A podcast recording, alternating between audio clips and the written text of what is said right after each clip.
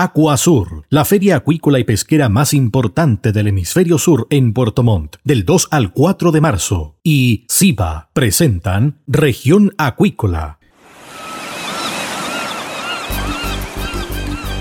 Presentamos Región Acuícola.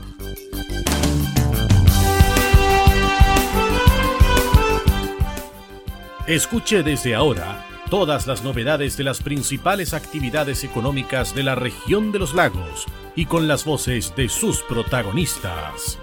Región Acuícola es un programa producido por Radio Sago de Puerto Montt, 96.5 FM y transmitido a través de la red informativa del sur No te pierdas Aquasur 2022, la feria acuícola y pesquera más importante del hemisferio sur. Más de mil marcas, 42 países, 25 mil visitantes profesionales en 15 mil metros cuadrados de exhibición y un congreso internacional de primer nivel con temas de sustentabilidad e innovación tecnológica, capital humano, salud y bienestar. Volvemos presencial. Sé parte de Aquasur. Regístrate en aquasur.cl. Nos vemos del 2 al 4 de marzo en el recinto ferial Aquasur. Produce y organiza FISA. Invita Radio Sago, la radio grande del sur de Chile.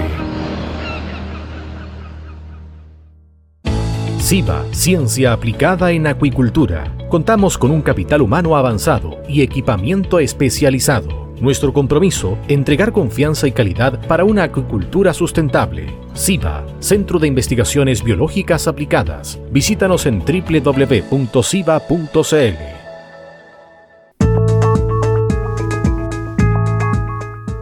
Bien, estamos de regreso acá en región acuícola y tenemos a la invitada del día. Se trata de Estefanía González, coordinadora del área de océanos de Greenpeace. Esto a raíz de una solicitud que se hizo sobre datos de cultivos de salmones, especialmente que están ubicados en el fiordo Comau, acá en la región de los lagos. ¿Qué tal, Estefanía? Bienvenida acá a región acuícola de Radio Sago. Hola, muchas gracias. Un gusto estar conversando con usted. Perfecto. Bueno, ¿De qué se trata este caso donde también interviene el Consejo para la Transparencia, Estefanía? Sí, bueno, este es un caso, la verdad, es que ya que viene ya desde el año pasado. Eh, nosotros el día 3 de agosto del año 2021 presentamos al Servicio Nacional de Pesca una solicitud para poder saber cuántos salmones habían cultivado, cuántos salmones. Esto porque todos quedamos bastante impresionados con el fenómeno de la marea café que se dio en el fiordo Comau. Y también pedimos información sobre la cantidad de alimentación que eh, se le da a los salmones en cada uno de los centros. ¿ya? Eh, porque es muy relevante poder conocer qué eh, elementos, principalmente qué nutrientes se le está incorporando al mar para poder hacer estudios y poder conocer mejor la realidad de lo que ocurre. ¿ya? esta información nos fue negada porque se opusieron varias empresas las empresas Truzal, Salmones Camanchaca, Salmones Caleta by Spa, Productos del Mar Vesquiquero, Cermac Chile y Mowi Chile. Entonces, Cernapesca negó esta información y no nos quiso entregar una información que nosotros habíamos pedido por empresa, pero también habíamos pedido la sumatoria. Y dijimos, bueno, si no nos quiere la información por empresa, al menos démonos la sumatoria total de em, la cantidad de salmones cosechados, sembrados, mortalidades de todo el fiordo comado. ¿sí? Eh, entonces, ante esta negativa del Servicio Nacional de Pesca, nosotros interpusimos un recurso en el Consejo de la Transparencia, recurso que se resolvió favorablemente hacia nosotros y donde el Consejo de la Transparencia reconoce la importancia que tiene esta información. Dice que no se acreditan las causales de secreto o reservas alegadas por las empresas y que es muy importante para, en el fondo, fiscalizar de manera ciudadana, para el control social, que la ciudadanía y las personas podamos contar con esta información. ¿Ya? Y es este recurso eh, y esta resolución del Consejo de Transparencia el que tres empresas el 6 de enero de, este año reclaman ante los tribunales y todavía no podemos acceder a una información que estamos pidiendo desde agosto. Ahora, esto tiene su origen a contar de esta marea café que se vio el 2021 en el Fierdo Comau, que tiene una riquísima diversidad y donde hay dos variables que se manejan, que es la incidencia de la salmonicultura en el lugar y lo otro también sobre la floración de algas nocivas. ¿Cuál de estas dos variantes o actores han incidido más o si se tienen más antecedentes con respecto a este caso del fiordo Comau que impactó no solamente al país, ¿ah? esto impactó a todo el mundo? Claro, bueno, el, el fiordo comao fue afectado de manera efectiva por una floración algal nociva, una especie eh, identificada como Heterosigma cashiwo. El tema central, y es algo que a nosotros desde Greenpeace no nos cabe duda, es cómo influye negativamente el desarrollo de la salmonicultura en que este tipo de eventos de floraciones algales nocivas se dé con mayor frecuencia, de manera más agresiva, con mayor toxicidad. Hay muchos estudios a nivel internacional, también hay estudios en Chile que han generado una relación directa entre mayor contaminación por parte de la salmonicultura por el aporte de nutrientes, que son verdaderos alimentos para estas microalgas y el desarrollo de floraciones algales nocivas. También tenemos que recordar que la salmonicultura, al dañar el ecosistema, hace que el ecosistema sea más vulnerable, esté más frágil. Y al igual que el cuerpo humano, cuando uno está más débil, está más vulnerable, también se puede enfermar más, para explicarlo en términos sencillos. Entonces, nosotros no tenemos duda que hay una relación. Eh, el tema es que acá no podamos tener los datos para poder cuantificar, por ejemplo, estos aportes, es decir, cuántos nutrientes que favorecen el desarrollo de la floración algales nociva en el fiordo común se están incorporando. Ya tenemos, como usted decía, eh, ecosistemas maravillosos como los corales de agua fría, que son muy sensibles a cualquier tipo de intervención, a la pérdida de oxígeno. La salmonicultura genera pérdidas de oxígeno en el mar con estas eh, condiciones anaeróbicas y por eso nos parece tan grave que una industria que se dice sustentable, que dice querer apostar a la transparencia, hoy día niegue a la ciudadanía información tan simple como cuántos salmones sembraron, cuántos em, cosecharon, cuántas mortalidades tuvieron y cuánto alimento le están incorporando al mar. Esa es información que todas las personas, todas las chilenas y los chilenos debiésemos poder acceder sin ningún problema y es en lo que nos dio la razón el Consejo de Transparencia. Bueno, hace un par de semanas atrás salió un estudio internacional sobre la alerta en relación al cultivo de salmones en Chile y llamó incluso a no consumirlos por su alta tasa de antimicrobianos. ¿Ustedes han tenido acceso a ese documento? Me imagino también que tienen ahí un sostén, un resorte para también pedir información de este tipo ahora.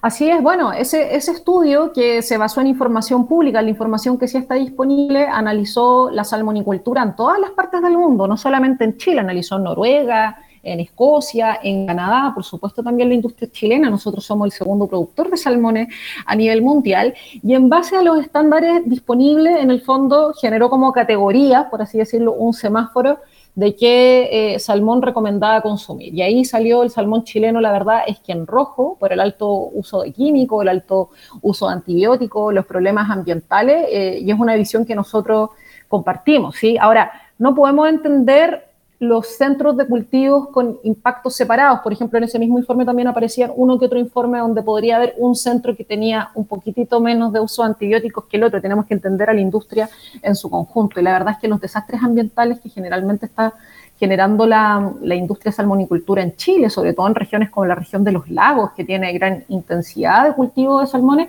están demostrando que es una industria muy difícil que con cualquier tipo de estándar sea sustentable, es decir, no es sustentable, genera un daño tremendo, incluso dentro de áreas protegidas. Por eso nosotros creemos que es una industria que no se puede expandir y donde además la industria lo que hace es esconderle información a la ciudadanía.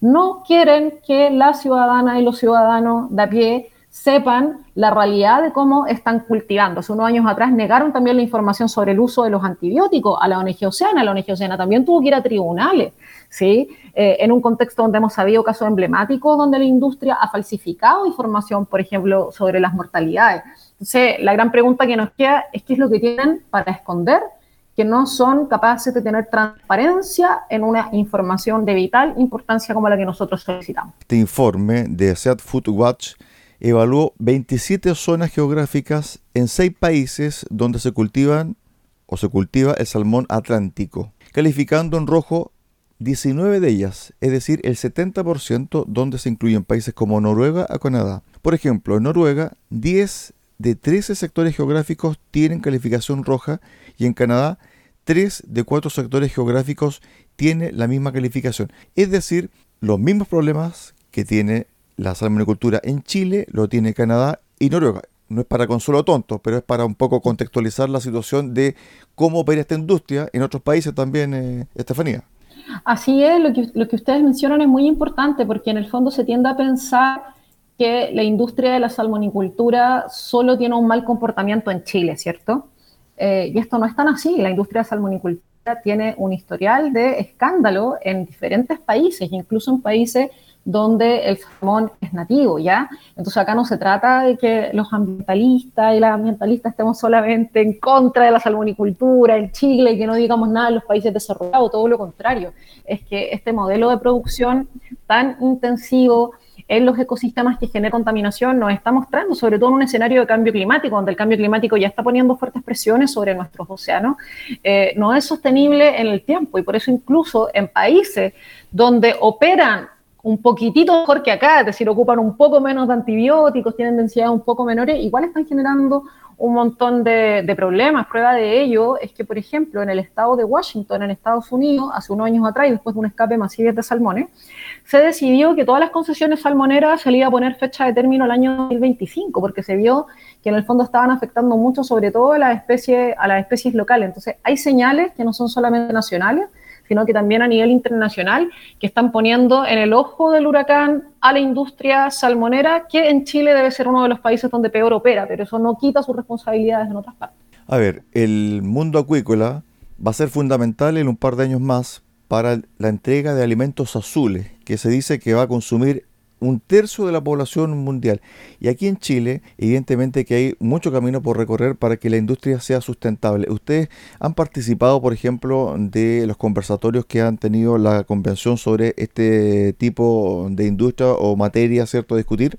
Bueno, nosotros eh, en la convención constitucional uno tenía que postular para poder ir a presentar eh, porque postulaban miles de organizaciones y se postulaba por tema. Y nosotros salimos sorteados en temas de glaciares, no salimos sorteados en temas de océano. Perfecto. Así que no, no, hemos tenido la oportunidad todavía, pero sí, por supuesto, tenemos una visión que es la que llevamos a través de nuestras campañas. Lo, primero eh, es diferenciar la palabra, la palabra acuicultura de salmonicultura, porque no son sinónimos. ¿sí? Se tiende a pensar que cuando uno. Eh, denuncia a la salmonicultura, está denunciando a toda la acuicultura en su conjunto, y eso no, no es verdad.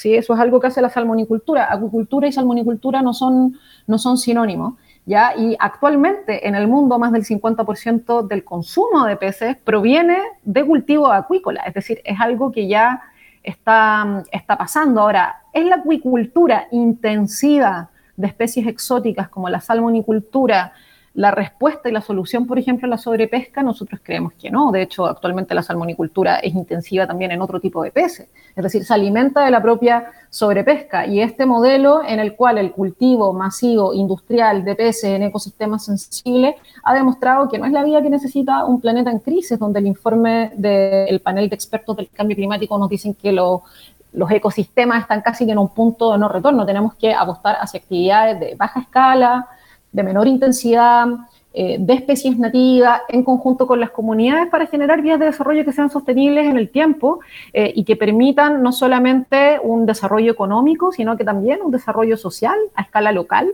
con, una fuerte, con un fuerte foco en el desarrollo territorial de las comunidades y por supuesto que proteja la naturaleza, porque si es que afectamos la naturaleza, finalmente nos terminamos afectando nosotros mismos, que es lo que han mostrado estas crisis tan terribles que hemos vivido en, el país producto los desastres de la industria de la salmonicultura. Estamos conversando con Estefanía González, coordinadora del área de océanos de Greenpeace Chile. Para precisar un poco, la salmonicultura es un subproducto de la acuicultura, para dejarlo establecido. Lo otro, ¿cómo se llega a un equilibrio, Estefanía, entre las comunidades que están ligadas a la salmonicultura me refiero a los trabajadores, sus familias, proveedores, etcétera, y que este rubro mueve alrededor de 5.300 millones de dólares en el país. ¿Cómo se busca ese equilibrio entre ser sustentable con el medio ambiente y también entregar empleo, entregar también recursos, entregar también oportunidades de desarrollo y crecimiento para muchas familias. ¿Cómo se hace ese equilibrio? Porque uno también plantea de que evidentemente que no estamos para tener una industria que no sea sustentable y que contamine constantemente, sabiendo que estamos y conocemos y también ya lo estamos viviendo y palpando y sintiendo el cambio climático. ¿Cómo hacemos ese equilibrio, Estefanía? Sí, eh, eh, ese, también es un tema de debate permanente. Lo, primero es reconocer que la industria de la salmonicultura es una industria absolutamente desigual y desequilibrada actualmente como opera. No solamente desde un punto de vista ambiental, sino que también desde un punto de vista social. Tenemos que recordar que Chile es el segundo productor de salmones a nivel mundial después de Noruega.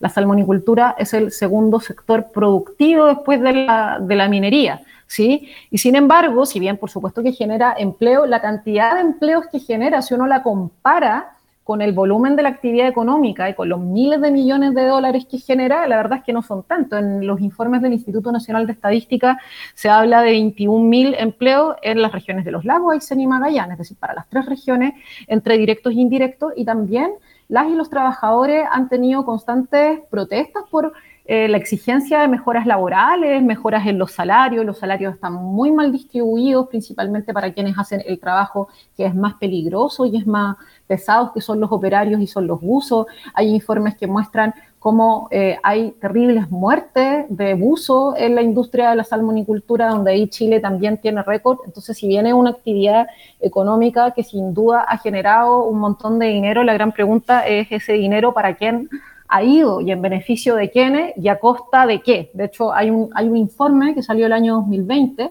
que calculó los costos económicos que tenía la salmonicultura y donde se cuantificó los millones de dólares que se perdían por costos ambientales por el desarrollo de la industria salmonera y cómo esos costos son absorbidos por las comunidades locales. Entonces, cuando nosotros pensamos en soluciones, cuando pensamos, bueno, ¿qué hacemos con esto? ¿Qué hacemos con la industria que hoy día está operando? ¿Qué hacemos con las personas que hoy día viven de la salmonicultura. Lo, primero es que hay que ser muy responsable, la industria no se puede expandir, o sea, no podemos aprobar más concesiones, no pueden entrar en operación nuevos centros y no pueden aumentarse las biomasas de los centros que están operando. Lo segundo es que los centros donde hoy día han habido desastres ambientales son centros que tienen que perder sus permisos ambientales y sus concesiones acuícolas.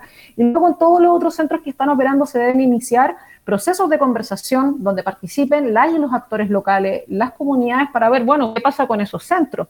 No, no vamos a ser nosotros desde Greenpeace solos lo que, los que definamos aquellos, todo lo contrario, nosotros abogamos porque existan procesos de diálogo, pero que sobre todo incluyan a las comunidades locales. Hoy día, sobre todo esto lo vemos en la convención, las comunidades locales quieren ser parte de los modelos de desarrollo. A nadie se le preguntó ni en Chiloé, ni en Aysén, ni Magallanes hace 30 años atrás, si es que querían la salmonicultura. Simplemente se instauró esta industria, se eliminaron otras fuentes de trabajo por los impactos de la salmonicultura y la gente un poco tuvo que ir a trabajar esta industria, pero nadie se le preguntó si es que eso era lo que querían para su territorio. Entonces hoy día tenemos que avanzar hacia un diálogo donde se le pregunte a la gente y sean las personas las que vayan construyendo las alternativas, poniendo siempre en el, en el foco y en el centro el equilibrio medioambiental, pero también la justicia social que no va separada de la justicia ambiental. En ese sentido también hay que consultarle a los trabajadores que hay, porque hay trabajadores y que ellos han dicho que han visto un mejoramiento en los procesos internos de la salmonicultura y también dentro de sus remuneraciones. Y lo otro también es cómo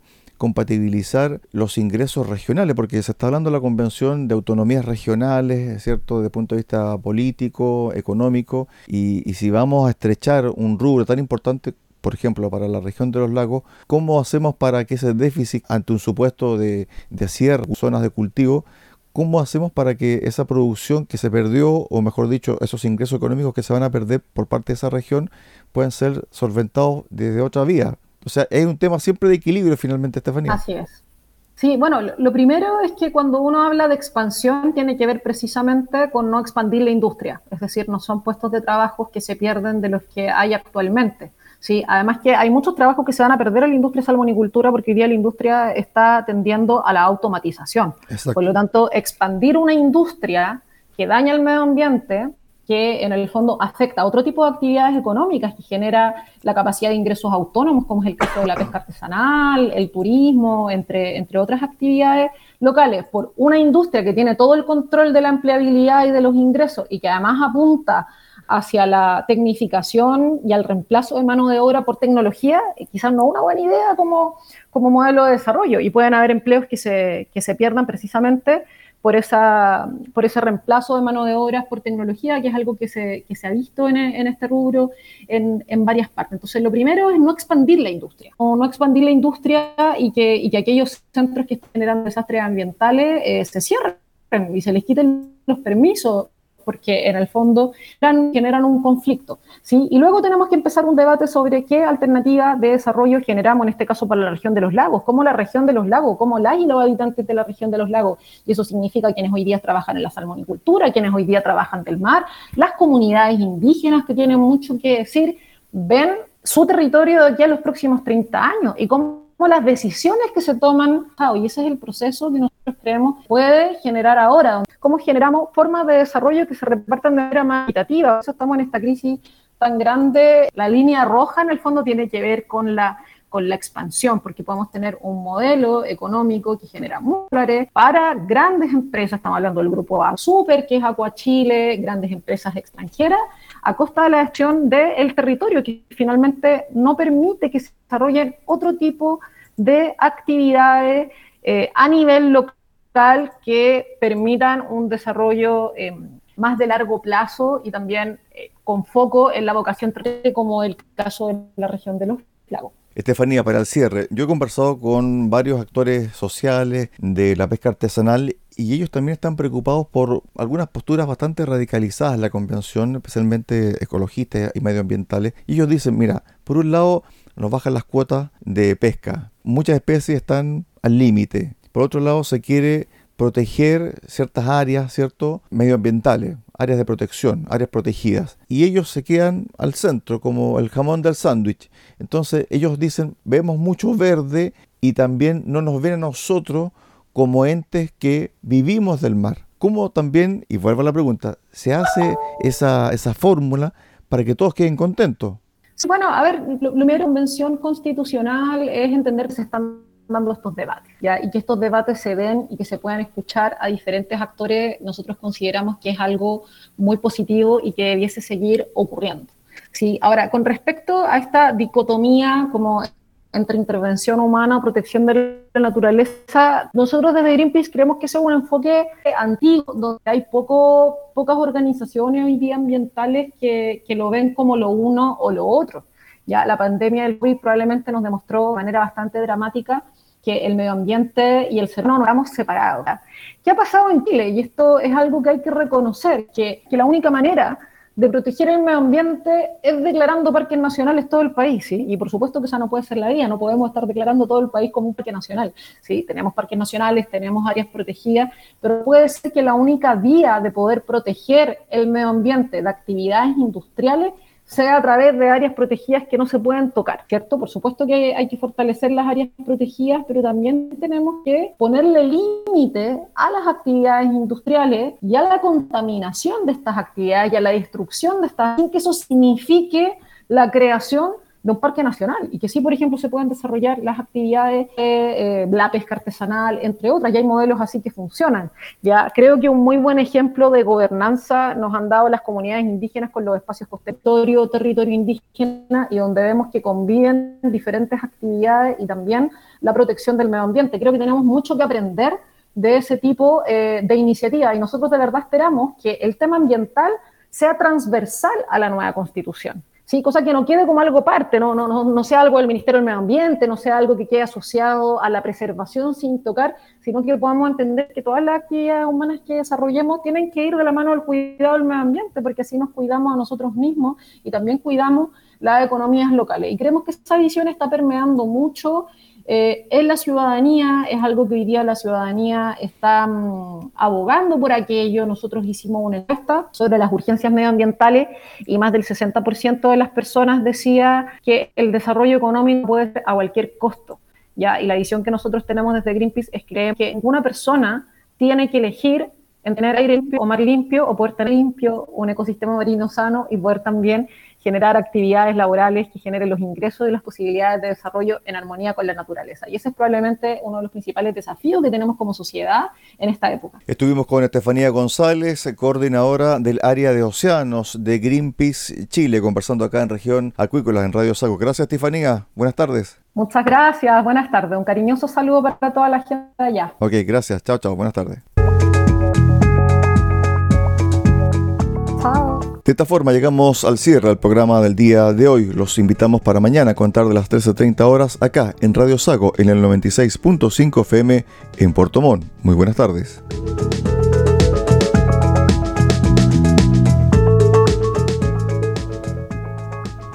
Acuasur 2022, la principal exhibición del sector acuícola, del 2 al 4 de marzo en el recinto ferial Acuasur en Puerto Montt. Conoce productos de más de mil marcas de 42 países y comparte las experiencias y los desafíos que marcarán la agenda del sector con más de 25 mil visitantes profesionales. Sé parte también del Congreso Internacional de Acuasur, que abordará temas de sustentabilidad e innovación tecnológica, capital humano, salud y bienestar. Regístrate en acuasur.cl. Volvemos presencial. Organiza y produce Invita Radio Sago, la radio grande del sur de Chile.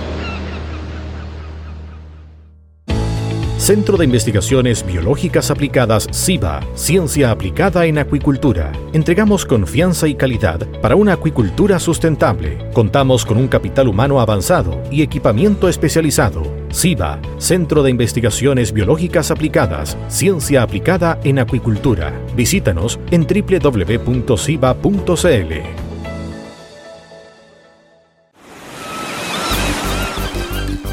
hemos presentado Región Acuícola.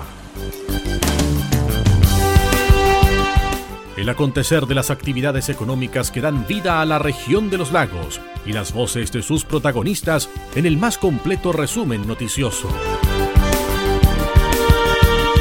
Región Acuícola es un programa producido por Radio Sago de Puerto Montt 96.5 FM y transmitido a través de la red informativa del sur. Acuasur, la feria acuícola y pesquera más importante del hemisferio sur en Puerto Montt, del 2 al 4 de marzo, y SIBA presentaron Región Acuícola